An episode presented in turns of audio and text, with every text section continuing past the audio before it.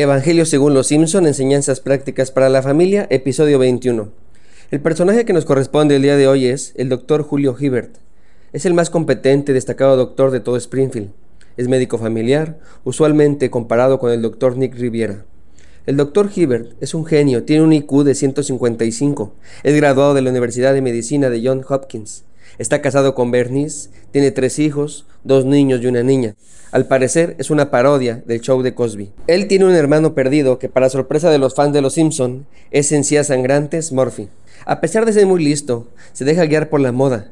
Se le ha visto con distintos cortes de pelo durante algunos spin-off del pasado, con gorro, con pelo rastafari, con corte al ras, a lo afro, con el cuello lleno de cadenas y un peinado idéntico al Mr. T, etc.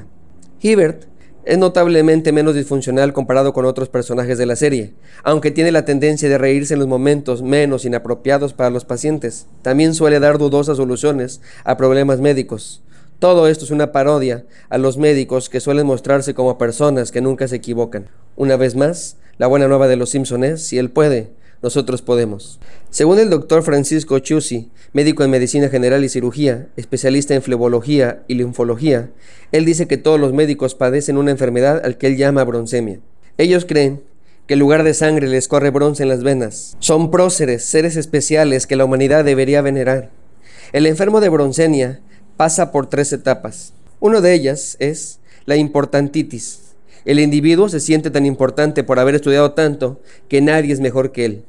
Cuando el bronce invade todo su cuerpo, aparece la segunda etapa, regularmente casi irreversible, que es inmortalitis, es decir, que ya no es únicamente mejor, es diferente, ya no es un mortal. Su soberbia es tal que siente que tiene una capacidad extraordinaria fuera de serie y que es casi un dios, o por lo menos no está en el mismo nivel de los demás. Y la tercera etapa es pedantitis, estos pacientes pierden la capacidad de sonreír y se les olvida hasta saludar. Ya no les es posible tratar a los demás como simples mortales. La sintomatología de esta enfermedad es la siguiente: diarrea mental, hipoacusia interlocutoria y reflejo cefalocaudal. La diarrea mental es el síntoma primordial. Hablan erguidos como si estuvieran en un púlpito y todos sus escuchas fueran súbditos que le admiran.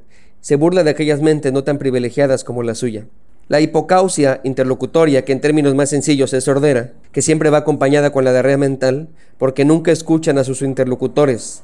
Él o ella debe ser escuchado y no al revés. Y el reflejo cefalocaudal manifiesta un estado avanzado de la intoxicación, en el que ya hay depósitos de bronce en la médula espinal e imprime en un modo el caminar característico. Marchan pavoneándose, cabeza erguida, mentón elevado, columna rígida y cola parada. El bronce empieza desde los pies y llega hasta la cabeza. Estos tipos ya no caminan como los mortales, simplemente se desplazan. A mayor cantidad de bronce en la sangre, menos peso corporal, y estos pacientes se levitan majestuosamente. Esta enfermedad es tan contagiosa que seguramente los médicos han contagiado a muchos de nosotros al nacer. Jesús, que sí es Dios, no padeció esta enfermedad. Él sí tenía todo el derecho y la autoridad para erigirse como superior a nosotros, pero no lo hizo. Él, al contrario, nos da la cura de este problema de broncemia. Ustedes me llaman maestro y señor y tienen razón porque lo soy. Y dado que yo soy su señor y maestro, les he lavado los pies. Ustedes deben lavar los pies los unos a los otros. Les di mi ejemplo para que lo sigan. Hagan lo mismo que yo he hecho con ustedes. Por alguna razón, los religiosos, al igual que los médicos, están enfermos de broncemia. Este es el caso de Simón Fariseo. Este invitó a Jesús a comer con él, pero no fue un buen anfitrión, no ofreció las atenciones necesarias, no le recibe con un beso, no le ofrece agua, no le da aceite. Para Simón, invitar a Jesús fue suficiente acto de servicio. Nunca le pasó por la mente que había que hacer más. Él no está para servir, está para que le sirvan. Él es el fariseo, él es el rabino, los demás tienen que atenderle. Suena muy parecido a, yo soy tu esposo, atiéndeme. Yo soy la reina de la casa, ¿no? entonces tú debes de atenderme. Yo soy tu hija, me tienes que ayudar. Yo soy el papá, así que tienes que hacerlo. Yo soy la mamá y no seré tu sirvienta. Simón no hace nada para que Jesús se sienta bienvenido. No le abre la puerta, no le pide el abrigo, ni le da un buen abrazo de bienvenida. No le acerca la silla, ni le estrecha la mano. Dice Max Lucado, hasta Drácula hubiera tenido mejores modales. Simón, al igual que muchos de nosotros, está enfermo de broncemia. Es seco y distante. Sus atenciones son escasas solo da el cambio, nunca dará todo. De hecho, ese es el pensamiento general en las relaciones interpersonales. Decimos algo como esto, a la mujer ni todo el dinero ni todo el amor, regularmente damos lo que nos sobra, Este Simón lo único que está dispuesto a dar son migajas. Sin embargo, en medio de toda esta escena, interrumpe una mujer. No sabemos su nombre, solo sabemos que es pecadora. Se enteró que Jesús estaba en la ciudad y decidió ir a verle.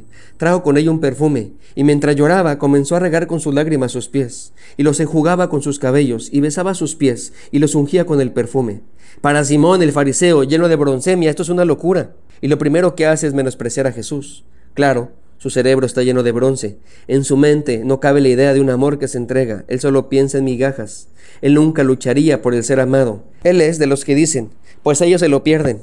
Así que dice, este si fuera profeta, conocería quién y qué clase de mujer es la que le toca, que es pecadora. Entonces respondiendo Jesús le dijo, Simón, una cosa tengo que decirte. Y él le dijo, di maestro. Un acreedor tenía dos deudores.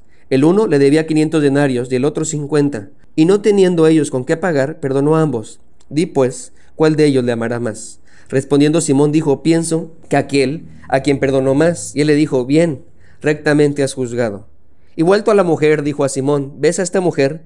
Entré a tu casa y no me diste agua para mis pies, mas ésta ha regado mis pies con sus lágrimas y los he enjugado con sus cabellos. No me diste beso, mas esta, desde que entré, no ha cesado de besar mis pies. No ungiste mi cabeza con aceite, mas esta ha ungido con perfume mis pies. Por lo cual te digo que sus muchos pecados le son perdonados, porque amó mucho, mas aquel a quien se le perdona poco, poco ama. Jesús estaba allí para Simón, pero debido a su orgullo no quiso beber la copa de la gracia. Jesús estaba allí, pero él no quiso recibir el amor de Dios. Jesús estaba allí, pero Simón no. Simón estaba por encima de todos. Ella tiene algo que Simón fariseo no tiene, el amor de Dios. Y cuando uno tiene el amor de Dios, es capaz de darlo todo. A ella no le importan los títulos, prefiere que la recuerden como la pecadora. A ella no le importaba que la criticaran, ella quería darlo todo. Ella sabe que necesita a Jesús. Simón cree que los demás necesitan de él. A ver qué harían sin mí, se dice mucho en nuestros hogares. Es momento de reconocer que estamos enfermos y necesitamos ser curados. Jesús está allí contigo. ¿Qué harás? Dios te bendiga. Soy el pastor Alex Cunillé y estaré orando por ti.